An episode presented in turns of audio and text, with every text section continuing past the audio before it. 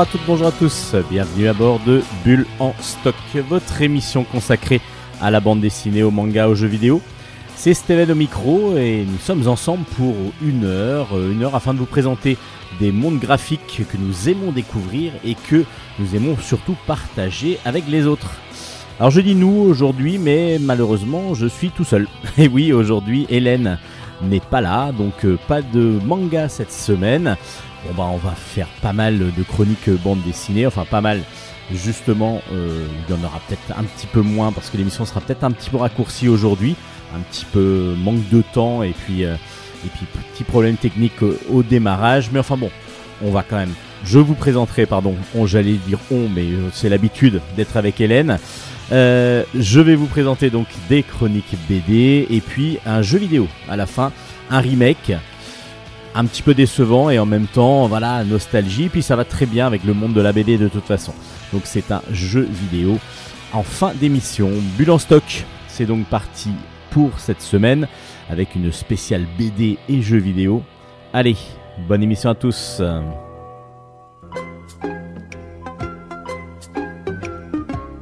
Chronique bande dessinée. Et on commence cette émission Bulle en stock avec une bande dessinée qui, euh, à première vue, me disait, ben voilà, euh, ce n'est vraiment pas fait pour toi, Steven. En même temps, tu vas apprendre des choses, mais euh, tu vas peut-être t'ennuyer un petit peu parce que, pour tout vous dire, je ne bois pas d'alcool et cet album s'appelle Whisky. C'est de Stéphane Carrier, Arnaud Delalande au scénario et Stéphane Douet au dessin. Et c'est aux éditions Les Arènes BD. En effet, donc ne buvant pas d'alcool, je me dis bon bah je vais apprendre comment on fait du whisky, je vais euh, apprendre un petit peu les traditions, etc. Mais n'ayant pas euh, la connaissance du goût et puis n'ayant pas obligatoirement envie de l'avoir, je vais peut-être m'ennuyer en lisant cet album. Et ben du tout, du tout, du tout, du tout.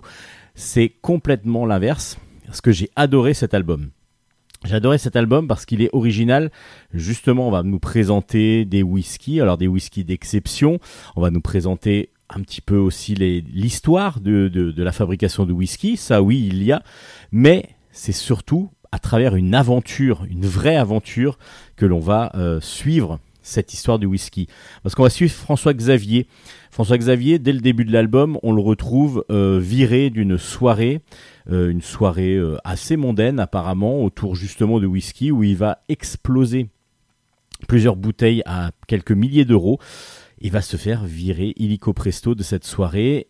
Sans donc il va perdre même sa femme, sa copine, son boulot, enfin voilà vraiment la déchéance totale à cause d'un excès de boisson et puis et puis d'un excès de colère.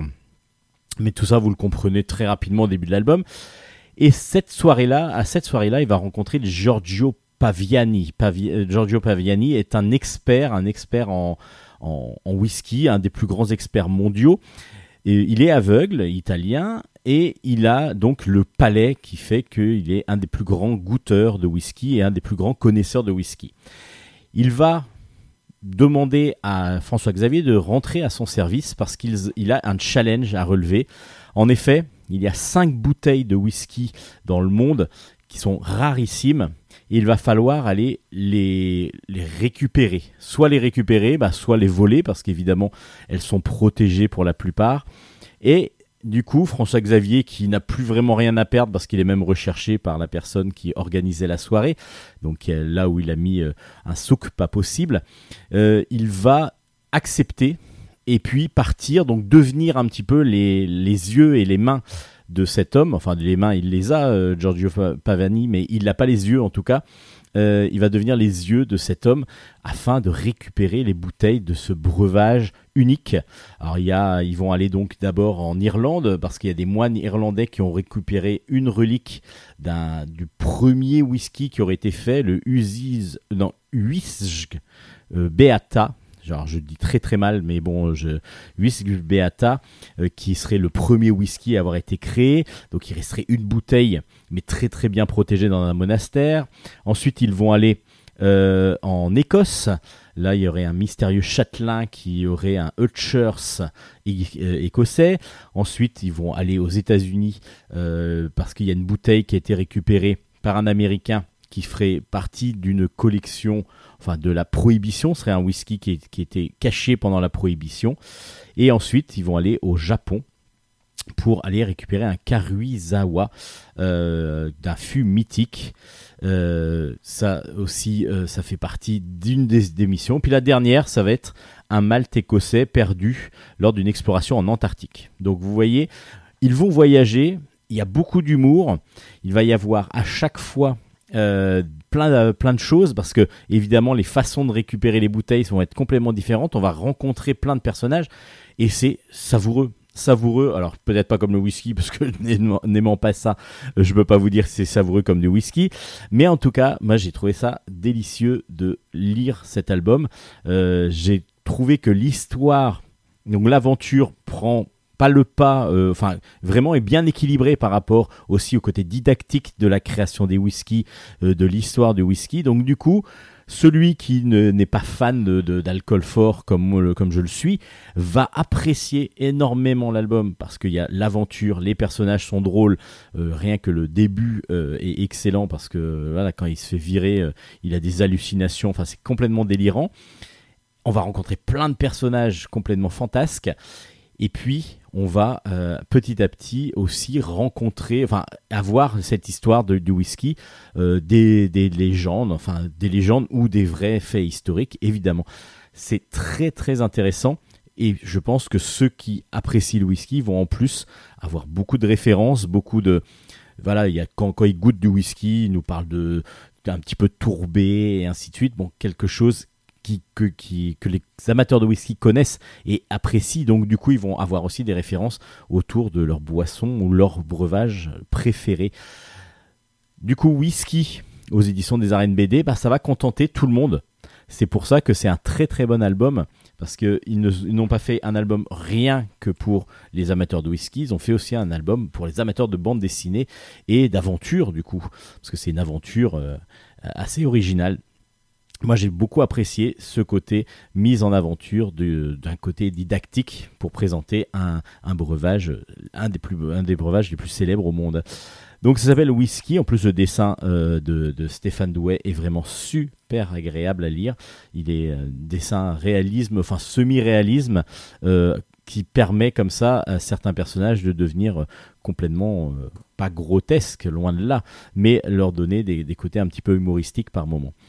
Whisky aux éditions des arènes BD, une grosse recommandation de bulle en stock que vous buviez au nom de l'alcool. Et on enchaîne avec quelque chose qui n'a absolument rien à voir. Ça s'appelle Team Rafale. Le tome 12 est sorti. Ça s'appelle Piège en mer Rouge. C'est de Frédéric Zumbil au scénario, Olivier Jolivet au dessin. Et c'est chez Zephyr Édition. Alors, si vous connaissez Zephyr Édition, vous saurez que c'est quelque chose qui tourne autour évidemment de l'aviation et des, pilotes euh, de l'armée la plupart du temps. Et là, Team Rafale, évidemment, bah, on va parler de ça. Alors, on se retrouve euh, au Nigeria, cette fois-ci à Lagos, il y a un grand port euh, au Nigeria et justement sur un des docks de sport, on suit Yann, un journaliste qui mène une enquête depuis des semaines. Il est sur la piste d'une organisation terroriste qui doit normalement réceptionner des substances biologiques qu'elle compte utiliser afin de mener des attaques euh, donc terroristes. Il va se faire repérer et il va se faire euh, assassiné. Donc ça, c'est une première histoire que l'on suit. Et on va suivre aussi, bah, du coup, notre, euh, nos, pilotes, nos pilotes émérites, qui vont, euh, eux, se retrouver sur le, le Charles de Gaulle, le, donc le, le comment dire, le porte-avions célèbre français. Il est dans le canal de Suez. Il est donc en mer Rouge et se, dé se déclare une épidémie mortelle dans un des pays limitrophes donc de cette zone. Euh, le bâtiment va donc se dérouter et, bien sûr nos, héros de, Team Rafale vont devoir euh, enquêter un petit peu et utiliser donc euh, leur maîtrise de l'avion pour pouvoir aller enquêter sur place. beaucoup beaucoup de choses du coup dans cet album qui euh, lance une, enfin qui n'est qui n'est pas qui ne clôt pas là euh, sur sur cet album. Il n'y a pas c'est pas un one shot. Euh, il va falloir connaître et comprendre ce qui se passe exactement parce que c'est un piège en mer Rouge. Donc si vous avez lu le titre, vous avez bien compris que c'est peut-être pour attirer justement les militaires qui sont là. Évidemment, scénaristiquement, bah, c'est toujours très agréable à lire. Après, il faut il y a beaucoup de termes techniques, évidemment, dès qu'on parle de l'aviation. Euh, et puis Frédéric Zumbil, lui, est, spécialiste là-dedans. Donc du coup, évidemment, tous les termes techniques de l'avion de chasse va du décollage et ainsi de suite va nous être euh, mis en place comme d'habitude dans ces dans ces récits là donc des fois bah, certains vont pouvoir peut-être zapper euh, un petit peu tous ces termes techniques parce que ça les intéresse pas obligatoirement mais par contre l'aventure est là. Et c'est ce qui est très agréable c'est que on n'a pas que des aventures avec des avions là cette fois-ci et, euh, et la guerre entre guillemets. Mais on a surtout de l'humain beaucoup d'humains parce qu'il y a une aide humanitaire qui va se mettre en place. Donc du coup, c'est très très intéressant à lire on est pris dans le récit de toute façon, et puis le dessin de Pierre euh, d'Olivier Jolivet, pardon, et, d'une bah, voilà d'un réalisme qui est saisissant et très très agréable à lire. Donc un bon album.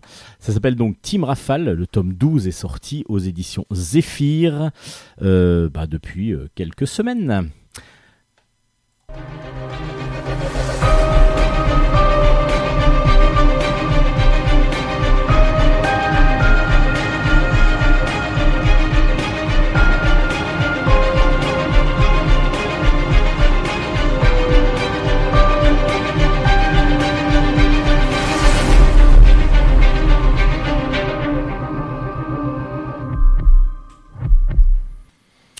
Une petite musique angoissante parce que bah justement on va partir sur un album, un thriller, un vrai vrai thriller, un double thriller même exactement parce que il y a deux albums qui sont sortis en même temps qui forment un diptyque euh, qui sont vraiment excellents. C'est tiré d'un roman de Martin Michaud, un auteur de polar euh, de, suspense québécois. Euh, Martin Michaud a écrit Sous la surface qui a donc été adapté en bande dessinée par JF au scénario et Marco Dominici au dessin. Et c'est les éditions Kenes qui sortent ce diptyque qui est vraiment excellent. On va suivre dans ce diptyque une demoiselle, une dame, une femme qui s'appelle Léa. Et Léa, euh, on va la suivre à plusieurs époques de sa vie. En particulier, ben, au début de l'album, du premier album, on, le suit, on la suit en 1991. Euh, elle est avec son fiancé de l'époque, dans une ville qui s'appelle Lowell. Et et ils se séparent euh, lors d'une soirée, à la fin d'une soirée, parce que justement, ils, ils, peuvent pas. Enfin, lui doit partir en mission un petit peu après, il est militaire. Et euh, il, euh, ils, se promettent, ils se promettent de se retrouver 25 ans, au pire, bah, s'ils continuent pas tout de suite ensemble, en tout cas. Mais en tout cas, que 25 ans, il y aura une rencontre qui se fera ici, même là où ils sont. donc, pour retrouver pas pour retrouver leur amour, parce que peut-être qu'ils vont euh, continuer ensemble et on ne sait pas tout à fait comment ça va se passer. Mais en tout cas, 25 ans après, ils seront de nouveau ici à la même heure à peu près, enfin un petit peu même euh, le même jour en tout cas. Ensuite, on suit Chase qui, part et là, il se passe quelque chose, il voit un accident et il va euh, essayer de, bah, de, faire ce qu'il doit faire pour essayer de sauver les personnes qui sont en train de se noyer apparemment. Euh, à part que le corps de Chase n'a jamais été retrouvé, c'est-à-dire qu'il y a bien eu euh, une femme qui est morte dans un lac, euh, tombée de, elle est tombée avec sa voiture du, pont et elle, est elle est retrouvée morte. Mais Chase, qui, on a retrouvé juste ses affaires au bord du lac et on n'a pas réussi, enfin, à, retrouver son corps. Donc disparu. Bizarre, bizarre, bizarre. 25 ans plus tard, on retrouve Léa, donc on est en 2016, et euh, on retrouve Léa mariée à Patrick Adams, qui est euh, candidat aux primaires du Parti démocrate des États-Unis, parce que ça se passe aux États-Unis. Et comme lui aussi est originaire de Lowell, ils vont finir la campagne électorale de Patrick euh, à Lowell justement, et ils vont donc revenir sur place. Et Léa va avoir un message, donc de sur son de un SMS pardon. Donc évidemment, elle est bien ancrée dans la campagne de son de son mari et elle va avoir elle va recevoir un SMS disant rendez-vous euh, à l'endroit où on s'était promis, donc c'est-à-dire le pont des arches, si je me rappelle bien, des six arches exactement, euh, à, à, à, telle heure, le 25 ans après du coup, c'est pile 25 ans après. Là, évidemment, il y a marqué en plus signé Chase. Et là, du coup, ben, son, son cœur commence à battre et elle n'arrive pas à comprendre. Et justement, on va suivre un petit peu comment elle va essayer de remonter la, à la surface, parce que là ça s'appelle Sous la surface l'album, mais comment elle va faire son enquête de son côté. Et elle va comprendre assez vite, et on va comprendre assez vite aussi que la politique, euh, la manipulation et euh, bah, tout ce qui peut être humain va vraiment être de pair, va vraiment être lié. Alors, je vous raconte pas la fin, je vous spoil pas, je, je dis rien de plus, mais sachez que on est pris vraiment dans l'album. Les deux albums en fin de compte, parce que du coup on les lit à la suite. Je mets quelqu'un au défi d'avoir les deux albums à côté de lui et d'arrêter le premier et de reprendre le deuxième euh, quelques jours après. C'est quasi impossible. On est tellement pris dans ce thriller qui fonctionne, ce thriller politique, avec manipulation, avec, euh, avec euh, trahison par moment, avec des, des suspens insoutenables, en tout cas à certains moments. Vraiment, c'est on est, on est pris au trip, on, est, on avance dans, cette, dans ce diptyque, on a envie de savoir et en même temps, bah, on est aussi agréablement surpris par des rebondissements qui se passent, des personnages que l'on croit euh, être honnêtes et qui ne le sont pas, ou inversement aussi. Il y a plein de choses qui se passent. Et c'est simple à lire. On pourrait croire, vu que ça se passe dans une ambiance politique, qu'on va nous mettre de la politique à tout va. Et au contraire, non, on est vraiment sur quelque chose qui nous paraît assez euh, compréhensible, même si on n'est pas américain. Et donc, euh, du coup, il n'y a pas tout le procédé et le processus euh, d'élection présidentielle américaine qui peut des fois devenir complexe. Au contraire, là, on est sur quelque chose de plus simple parce qu'il y a le thriller autour et puis on est vraiment sur les juste sur l'humain, beaucoup sur l'humain. Et ça fonctionne superbement bien. Le dessin réaliste en plus de Marco Dominici est très très beau. Moi j'ai trouvé très agréable, assez fin et, vraiment d'une belle élégance. Et j'ai été pris vraiment dans l'album. Dès, dès que j'ai commencé à lire l'album, j'ai adoré cet album. Alors sachez que si vous voulez faire des cadeaux à Noël, euh, il y a même une petite jaquette qui, a été, qui est offerte pour l'achat des deux albums d'un coup. Donc euh, Sous la surface, vraiment, est un excellent thriller. Il y en a il y a pas mal hein, en bande dessinée, mais celui-là m'a vraiment scotché. J'ai vraiment été pris tout de suite dedans. Et puis le fait d'avoir la fin euh, bah, en même temps que le début. En fin de compte, c'est plutôt pas mal. On n'attend pas un an euh, avant d'avoir la suite. Donc euh, bah, voilà, on prend plaisir. Alors je ne sais pas pourquoi Kenneth n'a pas fait un gros album complet, mais en tout cas, sous la surface, le tome 1 et le tome 2 sont vraiment excellents. Alors ces scénarios de JF, Marco Dominici au dessin, comme je vous disais, très élégant et plutôt, plutôt agréable à suivre, avec en plus des, personnages vraiment reconnaissables euh, tout de suite. Donc euh, du coup ça c'est vraiment très très agréable pour un dessin réaliste. Bah voilà, c'est un très très bon album. Euh, on, comme ça, on peut découvrir aussi un maître québécois du suspense qui s'appelle Martin Michaud, que je ne connaissais absolument pas et qui vaut vraiment le détour. Sous la surface, donc tome 1 et tome 2 aux éditions Kennes, une grosse, grosse, grosse, grosse, grosse recommandation de Bulle en stock. Un album que euh, bah moi j'ai adoré, mais vous allez comprendre pourquoi. Comment devenir breton ou le rester si vous l'êtes déjà? C'est de Bellum aux éditions Jungle. Alors là, on change complètement d'univers. On parle on part des États-Unis. On va donc vers la Bretagne. Euh, ben voilà, la Bretagne, c'est une, région euh, qu'on adore si la plupart du temps qu'on a y a vécu ou quand on y est né, comme comme c'est mon cas. Et puis beaucoup, beaucoup, dès qu'ils vont euh, en vacances, euh, dès qu'ils passent en Bretagne, se disent Ah oui, c'est une très belle région et c'est vrai que c'est très agréable à vivre. Et bien justement, cet album de Relum euh, de Bellum, pardon, pas de Relum, il ne faut pas confondre les deux auteurs. Euh, cet album de Bellum va nous présenter la Bretagne avec ses légendes, ses contes, euh, ses emblèmes, son drapeau. Pourquoi son drapeau blanc et noir? Pourquoi il est, comment il est fait? Comment il existe? Est-ce que Bécassine n'a que des cousins et des cousines en Bretagne? Il y a les citations en breton, il y a un petit peu de mots bretons justement, le tourisme, les Bretons comme sont, toujours les meilleurs, hein, comme tous les autres.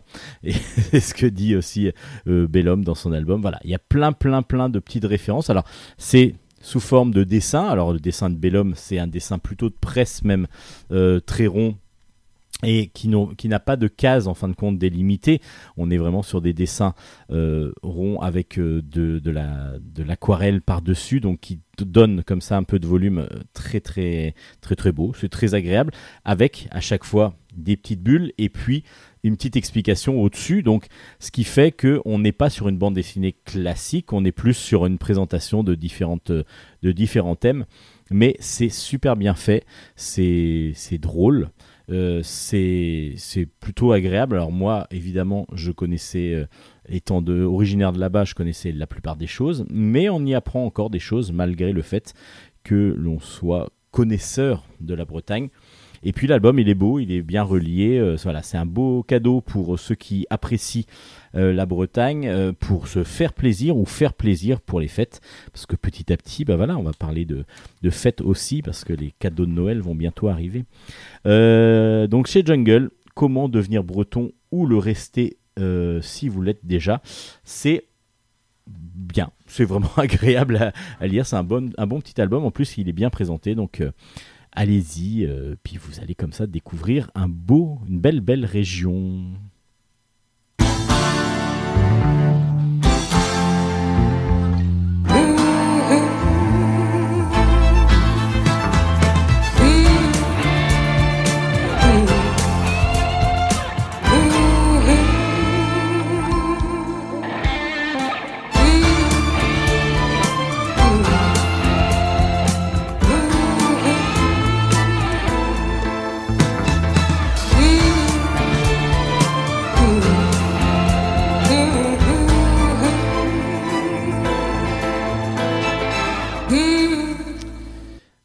Générique d'une série qui est absolument géniale, qui s'appelle 10%, qui vient de finir avec son quatrième saison, mais allez-y, euh, vraiment c'est génial sur le monde des agences de, célébrités, de stars et ainsi de suite. C'est vraiment excellent. Euh, allez-y, vous n'allez pas être déçus si vous ne connaissez pas encore cette série 10%.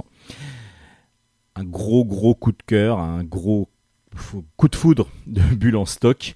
Inhumain, Inhumain, c'est un one-shot qui est paru aux éditions Air Libre, donc dans la collection Air Libre pardon, de chez Dupuis. Denis Bajram et Valérie Mangin au scénario et Thibaut de Rochebrune au dessin. Et vous avez là un album excellent aux éditions Dupuis. Euh, Inhumain, c'est un thriller SF, comme, euh, son, comme est spécialiste Denis Bajram. Valérie Mangin est plus à la base, plus sur l'historique. Et là, le duo nous a créé euh, un superbe album mis en dessin vraiment d'une très très magistrale façon par Thibaut de Rochebrune.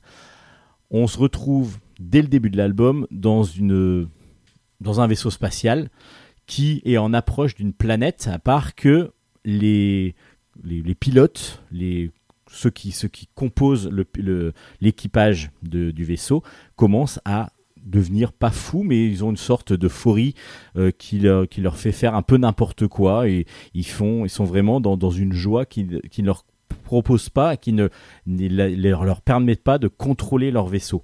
Seule une hélice, qui est une androïde, va avoir cette conscience que ben, le vaisseau va s'écraser. Elle essaye de remettre tout le monde euh, d'aplomb en disant mais attention, attention, attention. Et non, le crash se fait sur cette planète qui est une planète composé d'eau à quasiment la totalité, apparemment en tout cas. Et puis il y a euh, donc il se retrouve au fond d'un lagon euh, avec euh, ben, entouré de grosses grosses méduses, mais sortes de, de, poulpes géants qui apparemment sont prêts à attaquer le vaisseau. Et là, ils, ils doivent sortir, ils doivent s'échapper de ce vaisseau. Ils sont cinq rescapés et ils vont devoir essayer d'échapper euh, justement à ces poulpes afin de se, sauver et donc de, sortir aussi du fond du lagon parce qu'il y, y, a un danger avec leur, vaisseau qui s'est craché. Donc ils vont essayer de s'échapper. Donc dès le début, on est quand même dans un suspense déjà assez grand. Bon, en fin de compte, ils vont pas être attaqués. Au contraire, ils vont même être aidés par ces poulpes qui vont les remonter à la surface et ils vont rencontrer donc un peuple parce qu'ils arrivent sur une sorte de, deal, en tout cas c'est une impression que l'on a au départ, une sorte d'île avec un grand volcan, et là ils ont un peuple devant eux qui parle leur, langue, le français, et Ce sont des humains qui sont là, qui ont l'air assez euh, pas surpris, un petit peu hébétés en même temps, euh, voilà, assez froids euh, et sont vraiment apparemment aussi plutôt bienveillants avec eux dès qu'ils arrivent. Ils sont donc pris en charge par ces humains primitifs et ils vont commencer, comme nous on va le faire aussi, c'est ce qui est super agréable dans cet album, c'est qu'on va commencer à comprendre et à découvrir avec eux petit à petit leur vie, la vie de ce peuple primitif et de leur façon de travailler. Alors, eux, ils sont régis par une sorte d'être, on ne sait pas trop ce que c'est exactement, qui s'appelle le grand tout. Et le grand tout, bah, qu'est-ce que c'est? Bah, On va petit à petit le comprendre. On va aussi comprendre les mœurs de ces, de ces humains c'est un excellent album. Alors je vous en dis pas trop parce que j'ai pas envie de spoiler non plus et euh, il faut vraiment le découvrir. On est sur de l'aventure, sur la, la, découverte et en même temps aussi une, un travail et une relation sur l'humanité, dirons-nous. En effet, on va comprendre assez rapidement parce que ça va apparaître sur l'un des, rescapés euh, que l'entité du grand tout grignote petit à petit le libre arbitre de chacun. Valérie Mangin et euh, Denis Bajram proposent donc cet album aussi pour nous faire réfléchir sur plusieurs thèmes euh, philosophiques entre guillemets, euh, même pas entre guillemets, hein, carrément en termes philosophiques. par exemple sur les libertés individuelles justement au sein d'une civilisation. Est-ce que la croyance fait changer vraiment l'humanité? Plein de, thèmes philosophiques qui permettent qui nous permettent d'accéder à euh, auxquels ils nous permettent d'accéder euh, par le biais de cette aventure.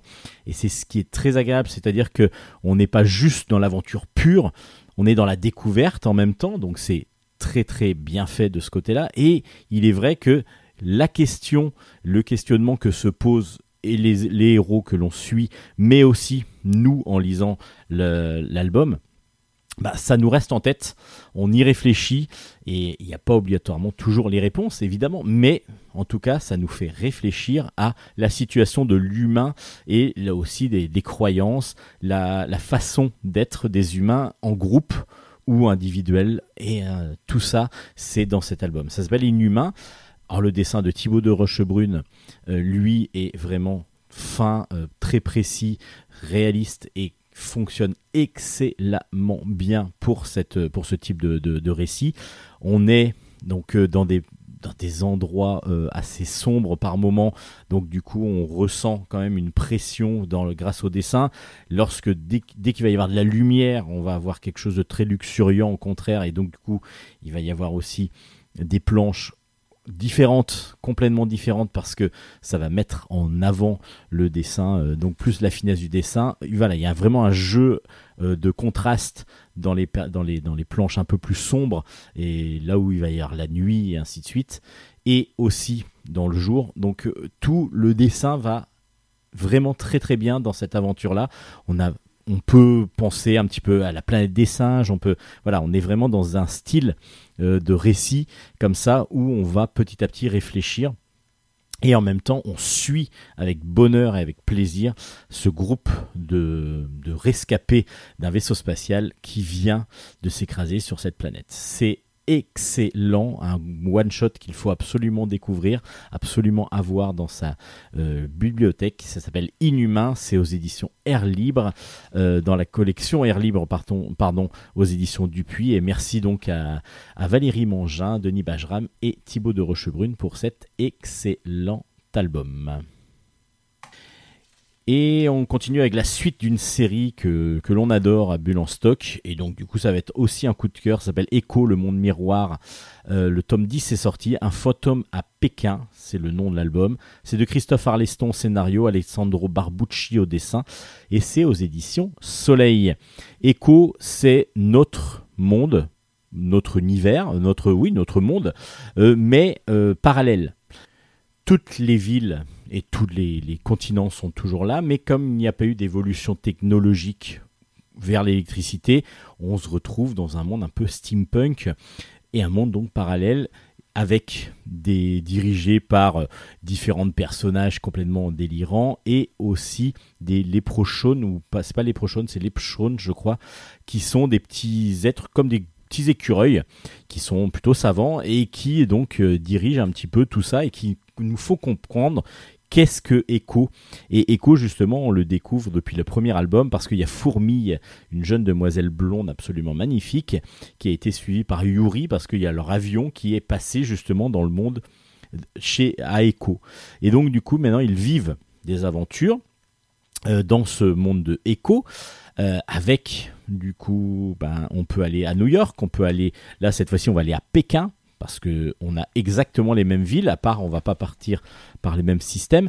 Et Fourmille a une, donc maintenant tient une agence de talents, donc elle doit recruter des, talents euh, pour faire des spectacles. Et justement, on lui a demandé, lorsqu'elle euh, de, de, trouver des, des, artistes pour un show à Broadway, un show de cirque, euh, un petit peu de combat, voilà, un peu cirque, du cirque de Pékin justement. et Fourmi a aussi une autre particularité, c'est que elle peut incarner, en tout cas, elle peut rentrer en contact avec euh, des fantômes et ces fantômes-là vont prendre le corps de Fourmi pour pouvoir communiquer avec les autres. Donc Fourmi va du coup changer son attitude pour devenir en fin de compte le fantôme et rencontrer, euh, essayer de trouver les problèmes qu'il y a eu, pourquoi les, les gens sont morts. Là, c'est un tout petit peu différent, c'est que pour ce show à Broadway, Fourmi, euh, Yuri et, et, qui, qui, est donc un prochon lui, euh, se rendent donc à Pékin parce qu'ils doivent recruter des artistes de cirque et le plus doué, les plus doués viennent d'un monastère Shaolin. À part que ce, monastère est complètement fermé, personne ne peut y aller. Alors ils vont faire la connaissance quand même d'une moine Shaolin qui a vécu un petit peu là-bas, donc du coup ils vont, grâce à elle, pouvoir peut-être y rentrer. Lorsqu'ils y arrivent, ils vont rencontrer en même temps que les, gens, euh, les, moines Shaolin du, temple, un fantôme qui est là depuis des années, des centaines d'années, et qui a trouvé enfin la possibilité de finir sa mission, c'est de, s'incarner dans le corps donc de Fourmi. Mais Fourmi, cette fois-ci, elle n'est pas obligatoirement d'accord. Donc du coup, il va y avoir une lutte entre Fourmi et ce fantôme euh, qui va se mettre en place. Mais pourquoi le fantôme veut-il rentrer dans en possession de fourmis? C'est pour sortir du temple. Il ne peut pas sortir, pour l'instant il est bloqué, et le corps de fourmi va peut-être lui permettre de sortir du temple. À part que ben, les moines Shaolin ne sont pas d'accord avec ça. Donc voilà, il va y avoir plein de choses, on va rencontrer encore plein de personnages. Alors le dessin de Barbucci, évidemment, on a des dessins absolument euh, cartoon magnifique. On a vraiment des dessins ronds mais sublimes avec Fourmi évidemment qui est toujours aussi sexy et toujours aussi belle, euh, avec une grande empreinte de liberté totale. Mais là, elle va être jalouse en plus parce que avec Yuri, ils sont ensemble et en même temps, ils ont une liberté d'aller vers d'autres personnages évidemment, Fourmi était tout le temps draguée. Là, cette fois-ci, c'est Yuri qui va avoir euh, les faveurs d'une jeune demoiselle. Et du coup, ça fourmille chez Fourmi. du coup, la, tentation de, la jalousie, mais même si elle s'en cache, est, là quand même. Écho, mon miroir, c'est excellent parce que du coup, dès le départ, on a, une fois qu'on a compris les systèmes, bah, on peut partir sur des plein d'aventures. C'est ce que nous offre Christophe Arleston. Et là, le fait que pour une fois, ce soit pas le fantôme, enfin le, elle n'utilise pas le fantôme pour ses, pour trouver une, pour résoudre une enquête, va-t-on dire, euh, et qu'au contraire, elle ne refuse que le fantôme aille en elle pour pouvoir mener lui sa mission, euh, c'est plutôt intéressant parce que ça change un petit peu du, schéma classique de, des, des, albums de Echo. Mais allez découvrir cette série très originale, très on va dire parce que tout le monde va pouvoir la lire, euh, que ce soit les ados, les adultes, c'est vraiment très agréable. Et puis le dessin de Barbucci en couleur magnifique, c'est sublime. Donc du coup, Echo Monde Miroir tome 10, vraiment une grosse recommandation de Bulle en stock encore, comme tous les albums de, de Echo depuis le début, parce que c'est une excellente série. J'adore cette série. Euh, un petit petite pause musicale avec toujours pareil une chanson tirée d'un film. Là, c'est assez évident. Allez, je vous laisse découvrir ça. Je vous dis le résultat juste après.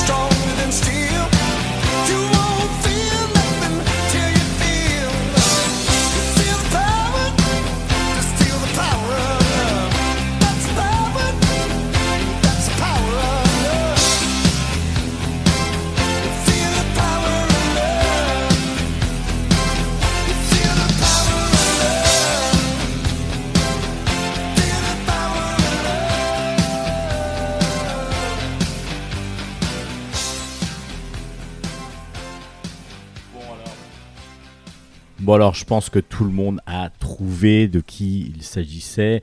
Alors c'est une chanson de Huey Lewis qui s'appelle The Power of Love et évidemment ça vient du film Retour vers le futur euh, de Robert Zemeckis, un film de 1985 avec Michael G. Fox, Christopher Lloyd entre autres un classique, un classique de tous les fans de, BD, euh, euh, de, de, films plutôt, mais même les fans de BD, oui, souvent s'y retrouvent parce que du coup, c'est vraiment un classique des années 80. Évidemment, il y en a eu trois, comme vous le savez. Euh, voilà, c'est mythique. Donc, You et Lewis, The Power of Love, la chanson de, de Retour vers le futur. Chronique bande dessinée. Allez, on revient avec nos chroniques BD avec un jeune auteur qu'il faut découvrir absolument. Il s'appelle Victor Hugo. Et oui, Victor Hugo fait de la BD. Oh, bon, alors c'est pas tout à fait vrai, mais euh, il y a Les Misérables.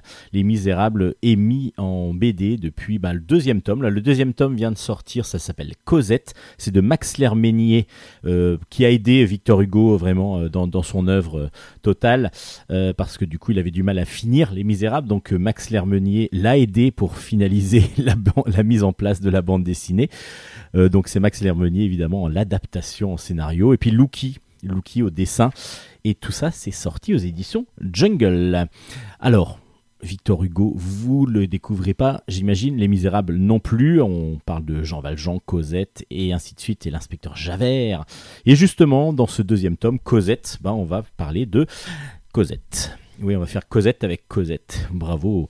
Donc, euh, on va plutôt suivre du coup Cosette qui est là chez les Thénardier dès le début de l'album, euh, qui est maltraitée chez les Thénardier. Et puis Jean Valjean qui va réussir à s'échapper du bagne, enfin de la galère sur laquelle il est, et il va venir récupérer et venir racheter même Cosette qui euh, Thénardier les Thénardier qui vont essayer de le faire chanter parce qu'évidemment ben, le fait d'avoir euh, autant d'argent euh, grâce à lui ça va leur permettre de leur avidité va se remettre en place encore une fois et ils vont essayer d'en avoir davantage. Et puis il y a le fait de venir chercher cette jeune demoiselle euh, donc chez les Thénardier euh, va monter aux oreilles d'un inspecteur, d'un policier qui s'appelle Javert du coup, qui est à la poursuite de, euh, de Jean Valjean depuis le début. Et Jean Valjean et Cosette vont devoir s'échapper de Javert en se cachant dans un... Ah, est-ce que vous l'avez lu ou pas? Dans un couvent. Bon, ah, je vous en dis pas plus. De toute façon, c'est très agréable à lire parce qu'on retrouve évidemment les personnages que l'on a appréciés si on a lu Les Misérables ou que l'on a vu une adaptation, par exemple, cinématographique. Et en plus, le dessin de Lucky, un dessin euh, donc euh, de très très grande facture encore une fois euh, qui qui fait deux albums par an mais qui pourtant garde une régularité dans le, très très bon, dans les très très belles planches. Nous trouvons encore des plans absolument superbes, un dessin fin, précis, avec beaucoup de détails qui, sont, qui est très très agréable à suivre. Eh ben on est pris dans ces misérables. L'adaptation est lisible, facile à lire, et il n'y a pas trop justement de surtexte comme des fois on peut avoir sur une adaptation de roman, où on va avoir quasiment tout le roman dans l'album. Là, Max Lermenier arrive à nous donner vraiment les touches, parce qu'il utilise aussi beaucoup le dessin de Lucky qui lui permet de, d'exprimer en dessin euh, beaucoup beaucoup de choses qui se passent dans le roman. Les Misérables, tome 2, Cosette, aux éditions de Jungle, très très bonne adaptation euh, qui fonctionne vraiment pour tout le monde. À cheval, là, et maintenant, on y va. Le tome 7 est sorti. Ça s'appelle Les Reines du Salon. Alors, les Reines, c'est les Reines du Cheval. Euh, c'est par Laurent Dufresnay au scénario et Miss Prickly au dessin. C'est aux éditions Delcourt, dans la collection Jeunesse de chez Delcourt. On suit depuis long, depuis 7 tomes, du coup, 6 euh, tomes, et là, c'est le septième. Un, rat avec euh, des chevaux. Alors, on a toujours apprécié cette série à Bulle stock. Pourquoi? Parce que chaque cheval a vraiment sa personnalité. Et à chaque fois, c'est ce qui est mis en avant dans les albums de À Cheval, parce qu'il y en a un qui est très très, qui est toujours dans, dans l'action, qui veut toujours faire de la course. Il y en a un autre, au contraire, qui veut tout le temps manger. Il y en a un autre qui a toujours peur. Il y en a toujours, euh, il y a toujours celui qui, qui est plutôt très paresseux. Voilà, chacun a tellement sa personnalité qu'on en vient bah, à devenir complètement empathique avec ces animaux et on les retrouve à chaque fois et chaque gag est tourné autour justement d'un trait caractéristique d'un des chevaux. Là, cette fois-ci, ils sont tous impatients. Enfin, il, y en a, y en a qui ont peur, évidemment. Il y en a un qui a peur. Il y a l'autre qui dit oui, on part la course, on part la course, on part la course, on part la course, on part la course. En fin de compte, ils vont aller.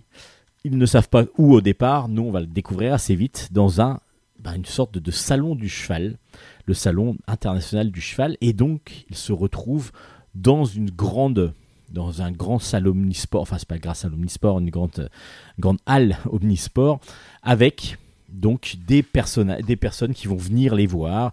Donc c'est un, une ambiance complètement différente de ce qu'ils ont d'habitude, ils ont l'habitude de vivre, et ils vont découvrir bah, les, ces fameuses ambiances. Ils vont rencontrer d'autres animaux, d'autres chevaux évidemment, des passionnés aussi. Et évidemment, ça va amener beaucoup, beaucoup de gags. Surtout qu'à un moment donné, ils vont réussir à prendre la liberté un petit peu et se balader comme des touristes dans le salon. Donc c'est plutôt bien fait. Euh, le dessin euh, est super expressif de, de, Miss Prickly donne vraiment envie d'avoir. Euh, bah, j'aime pas trop les chevaux à la base, mais là, du coup, je me dis, bon, tiens, ça peut être des animaux vraiment très mignons et très sympathiques parce que du coup, elle les rend très expressifs et chacun a vraiment ses caractéristiques. Donc, à la base, euh, là, là elle rend, grâce au physique, l'expression à chaque fois de leur personnalité. Le dessin est mignon tout plein, euh, vraiment plein de couleurs, c'est superbe. Et puis euh, les, gags sont plutôt bons parce que là, en plus, le fait que ça change d'ambiance et d'environnement, ça permet à Laurent Dufresnay de rajouter des gags supplémentaires et à trouver un nouvel angle de gag. Ça fonctionne plutôt pas mal comme d'habitude avec À Cheval. Là, c'est le tome 7 qui est sorti aux éditions Delcourt. Puis Jungle, un deuxième tome est sorti, l'anniversaire de Jules, c'est Mayana. Mayana, c'est euh, de pardon, de Carbone au scénario et de Pauline Berdal au dessin. C'est, comme je vous disais, donc aux, aux éditions Jungle. Mayana, c'est une demoiselle qui vit avec son demi-frère et puis euh, sa maman et puis donc son beau-père. Donc son beau-père lui a, eu son petit frère qui s'appelle donc Jules. La Mayana va retrouver son père pour les vacances, mais il y a le plus la grosse difficulté qui va se passer, c'est que Jules, euh, qui est son donc demi-frère, qui aime beaucoup Mayana, enfin au départ, on sait, il sait pas trop euh, parce que Mayana c'est pas vraiment sa sœur et puis en plus Mayana va le trahir. Et oui, parce que le jour de son anniversaire, bah, elle ne sera pas là. Ne sera pas là parce que justement elle doit aller rejoindre son père pour les vacances. Alors du coup, il est vraiment dégoûté. Donc c'est un drame pour lui. Mayana va peut-être avoir une idée par contre pour que remettre tout ça en ordre et pour que la famille redevienne unie comme elle l'est habituellement et que Jules ne soit pas si frustré que ça. Bah, petit à petit, on va comprendre dans l'album que tout va se mettre en place. Mayana, vraiment, et c'est une demi demi sœur, va-t-on dire, vraiment sublime. Euh, graphiquement déjà, le dessin de Pauline Berdal est magnifique. Donc tout en couleur, euh, avec des, on a l'impression que c'est de l'aquarelle, enfin que c'est de la couleur directe. Alors c'est fait par ordinateur, mais on a vraiment un ressenti comme ça de, de, planche euh, en direct. Et donc un très beau dessin, un petit peu cartoon, très très beau, vraiment euh, très très girly en plus, euh, va-t-on dire, parce que c'est un petit peu un style que qu'on a en ce moment beaucoup en bande dessinée. En plus, il y a une couverture avec des petits morceaux dorés dessus, c'est très très beau. Et puis, ben, le scénario, le fait d'avoir des familles recomposées comme ça, avec euh, deux, deux, adultes qui ont chacun déjà des enfants, les enfants qui doivent s'entendre, qui n'ont pas le même âge obligatoirement, tout ça, ça fait vivre euh, des, des, aventures à des familles comme on en croise de plus en plus en fin de compte. C'est plus la famille comme on avait avant, comme un peu dans Boule Bill, où le papa, la maman ont un enfant et des animaux. On est vraiment sur des familles comme ça, recomposées, d'origines différentes aussi. Voilà, il y a plein de choses comme ça. Et ça fonctionne. Ça fonctionne très très bien. Moi j'ai pris un grand plaisir à lire Mayana, le tome 2, qui s'appelle donc L'anniversaire de Jules aux éditions Jungle et j'espère que ce sera la même chose pour vous, que vous allez découvrir cette série et que vous allez beaucoup l'apprécier.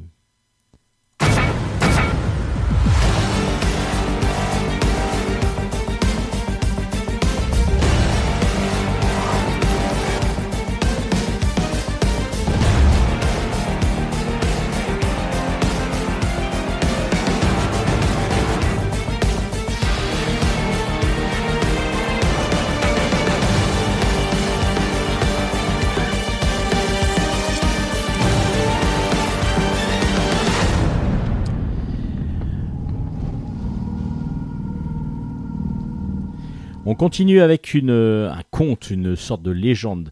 Dans la collection Les Enfants gâtés de chez Delcourt, l'homme qui courait après sa chance, c'est de pose-là au dessin et au scénario et c'est un excellent one-shot, vraiment un excellent one-shot parce que ça va être une aventure où il y a un homme justement qui, qui va courir parce qu'il va devoir aller comprendre et puis il a un but dans la vie, on va comprendre très vite quand je vais vous raconter l'histoire.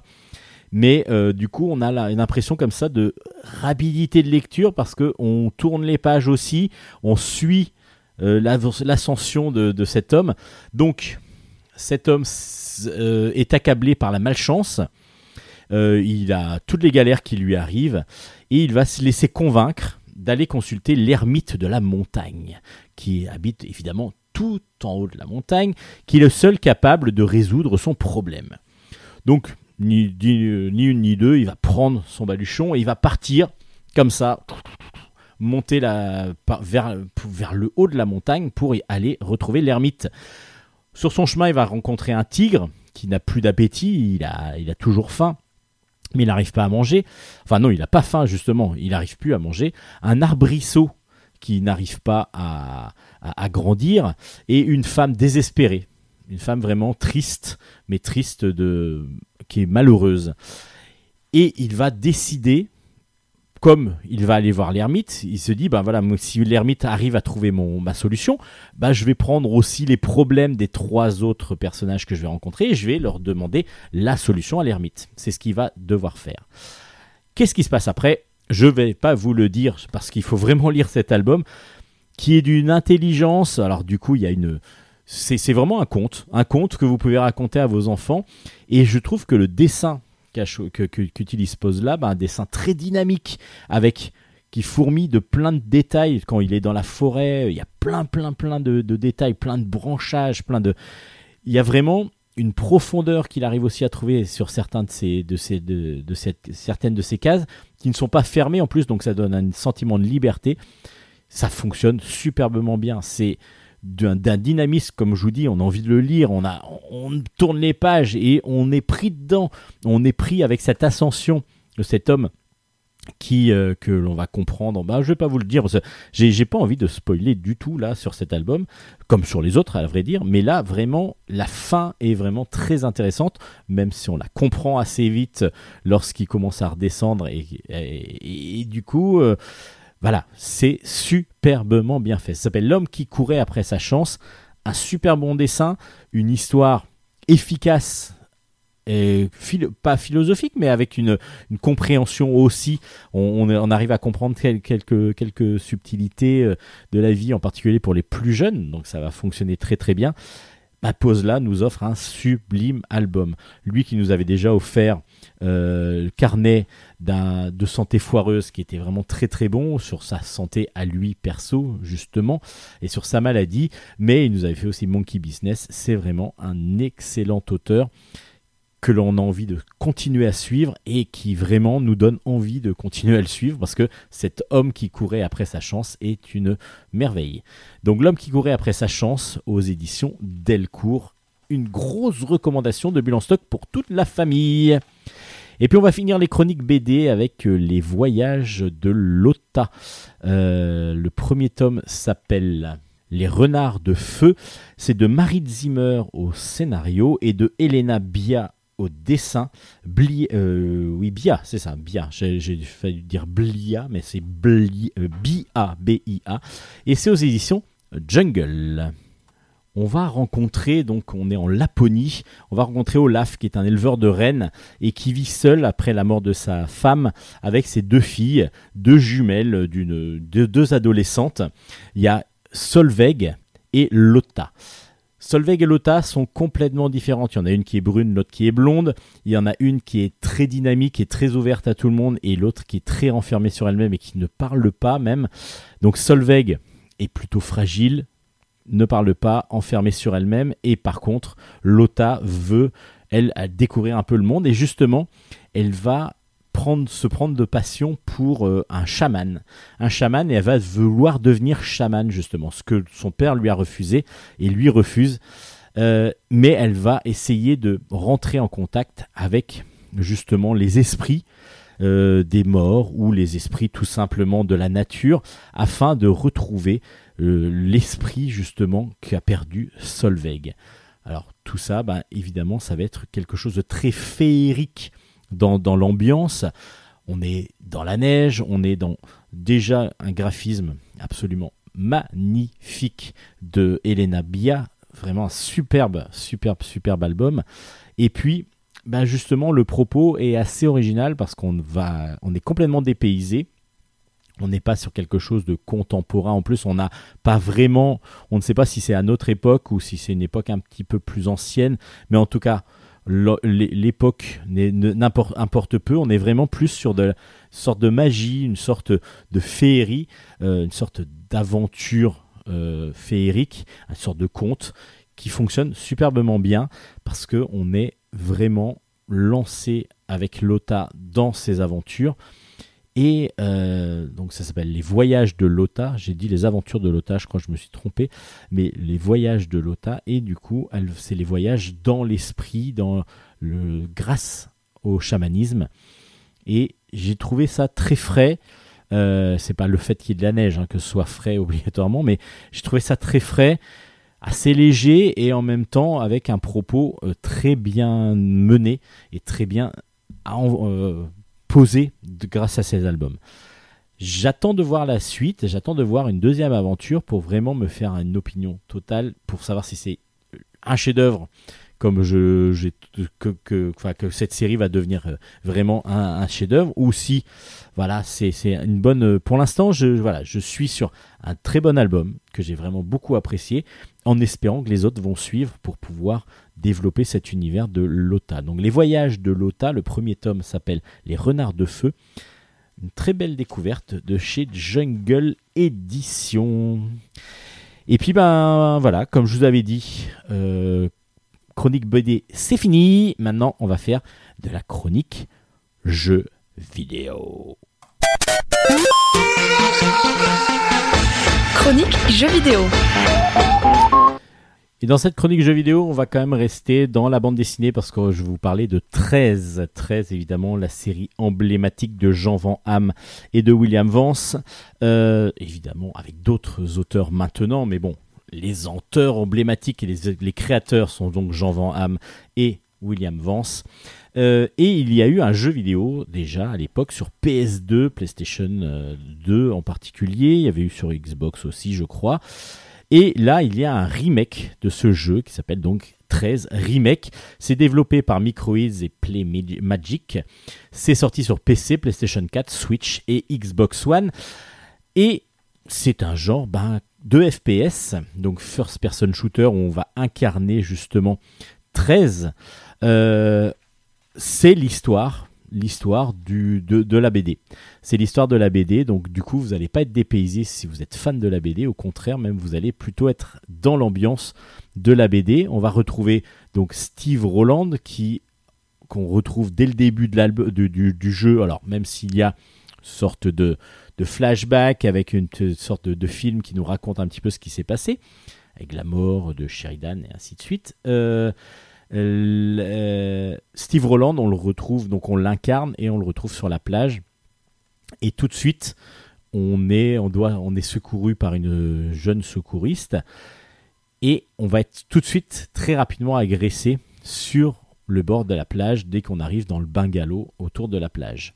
Bah, ça nous rappelle tout le début des albums de 13. Alors, ce ne sont pas les mêmes personnages qu'il secourt dans l'album, mais en tout cas, voilà, on est dans l'ambiance.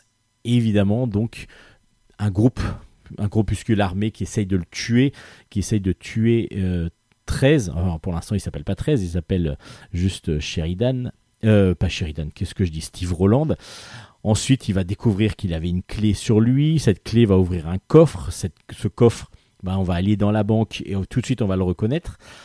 Et il va pouvoir ouvrir le coffre, qui va être piégé. Enfin voilà, il va y avoir plein de choses comme ça qui vont avancer. On va devoir euh, se sauver. On va être aidé par euh, le Major Jones euh, qui va faire son apparition. Enfin voilà, on va rencontrer la mangouste, on va rencontrer tous les personnages du, jeu, enfin du jeu, de la bande dessinée. Donc du coup, pour ceux qui aiment déjà l'univers de 13, vous allez ne pas être dépaysé. En plus, graphiquement, il y a un style graphique qui s'appelle le shell shading qui nous permet d'avoir des, des, dessins un peu style bande dessinée justement, avec en plus un découpage qui nous permet des fois d'avoir différentes cases qui vont apparaître. Donc on est dans un univers graphique qui rappelle aussi la bande dessinée. Malheureusement, malheureusement, malheureusement, 13, le, donc la version originale, bon, c'était sur PS2, donc euh, il y avait des défauts et on, les acceptait parce que c'était quand même à l'époque, c'était vraiment plutôt pas mal et on avait plutôt apprécié le jeu.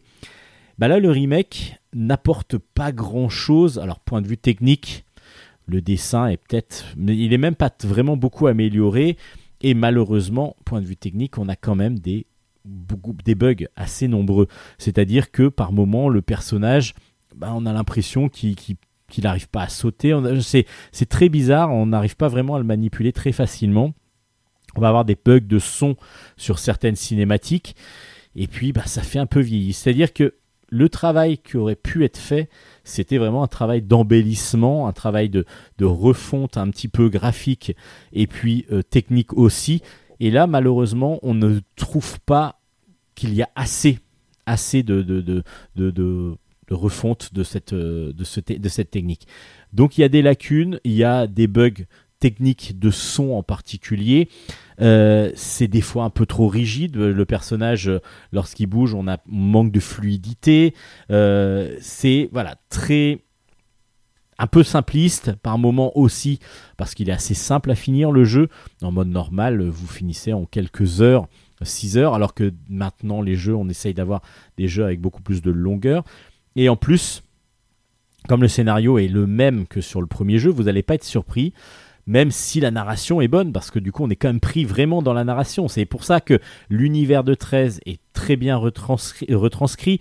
On a envie d'être dedans et on a envie que ça continue. C'est super bien, super agréable parce que l'aventure, on est vraiment pris dedans, on est happé dans l'aventure. Malheureusement, euh, la finalité, bah, ça va être la même que sur le premier jeu, donc du coup, euh, vous n'allez pas avoir de surprise c'est même un peu abrupt parce qu'il y a, une sorte de. Ben, je vous spoil pas, mais on, finit pas tout à fait.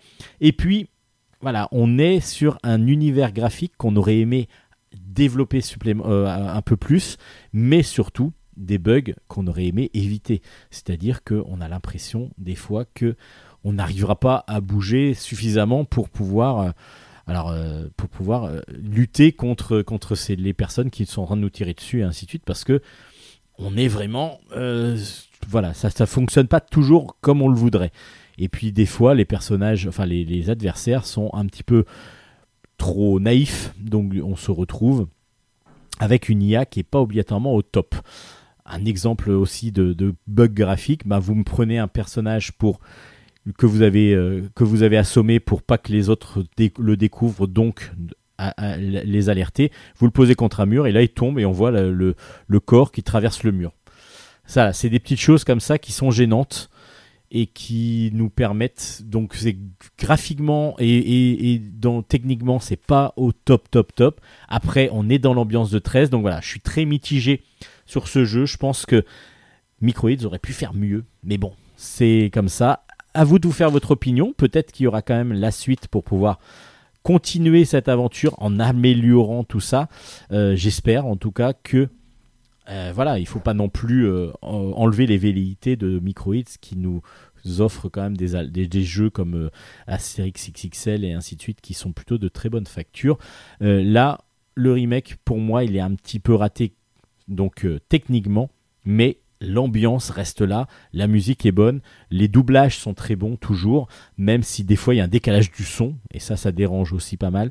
Mais voilà, l'ambiance est là, l'univers est là, des problèmes techniques à résoudre, mais le jeu ben, en vaut la peine si vous êtes quand même fan de 13 euh, comme je le suis ben, moi j'ai quand même apprécié mon aventure 13 remake donc édité par Microids et c'est disponible sur PC, PlayStation 4, euh, Switch et Xbox One.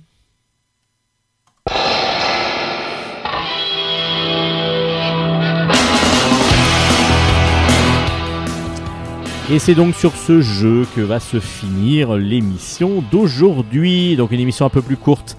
Bah, pour manque, par manque de temps, je suis désolé, là j'ai été un peu pris par de cours. En plus, Hélène n'étant pas là, bah, il n'y a pas de chronique manga, mais la semaine prochaine, je pense qu'elle reviendra. Et puis, bah, moi j'essaierai de faire un peu plus de chroniques. Voilà, on essaiera d'agrémenter un peu plus cette émission. Bah, de toute façon, les chroniques que j'ai faites, vous pouvez retrouver l'ensemble des albums chroniqués sur notre page Facebook qui s'appelle Bulle en stock, Bulle avec un S. Euh, et vous avez aussi la possibilité de podcaster l'émission. Et évidemment, vous avez la grande liberté de pouvoir réécouter toutes les anciennes émissions. C'est que ça, c'est grâce à Nicolas, Nicolas Godin de Radio Grand Paris, qui nous offre euh, cette possibilité et qui nous offre surtout son antenne. Allez écouter d'autres émissions sur Radio, Grand Paris, vous ne serez pas déçus. En tout cas, j'espère que cette émission vous a plu, j'espère que vous appréciez toujours Bulle en stock. N'hésitez pas à nous le dire sur les réseaux sociaux. Et puis, bah, d'ici là, vous avez un petit peu de lecture et pas mal de lecture à faire, je pense. Donc, portez-vous bien, euh, lisez bien. Et puis, on se retrouve la semaine prochaine. Allez, c'était Bulle en stock, c'était Steven. On se dit à ciao, ciao, ciao. À la semaine prochaine. Salut, salut, salut.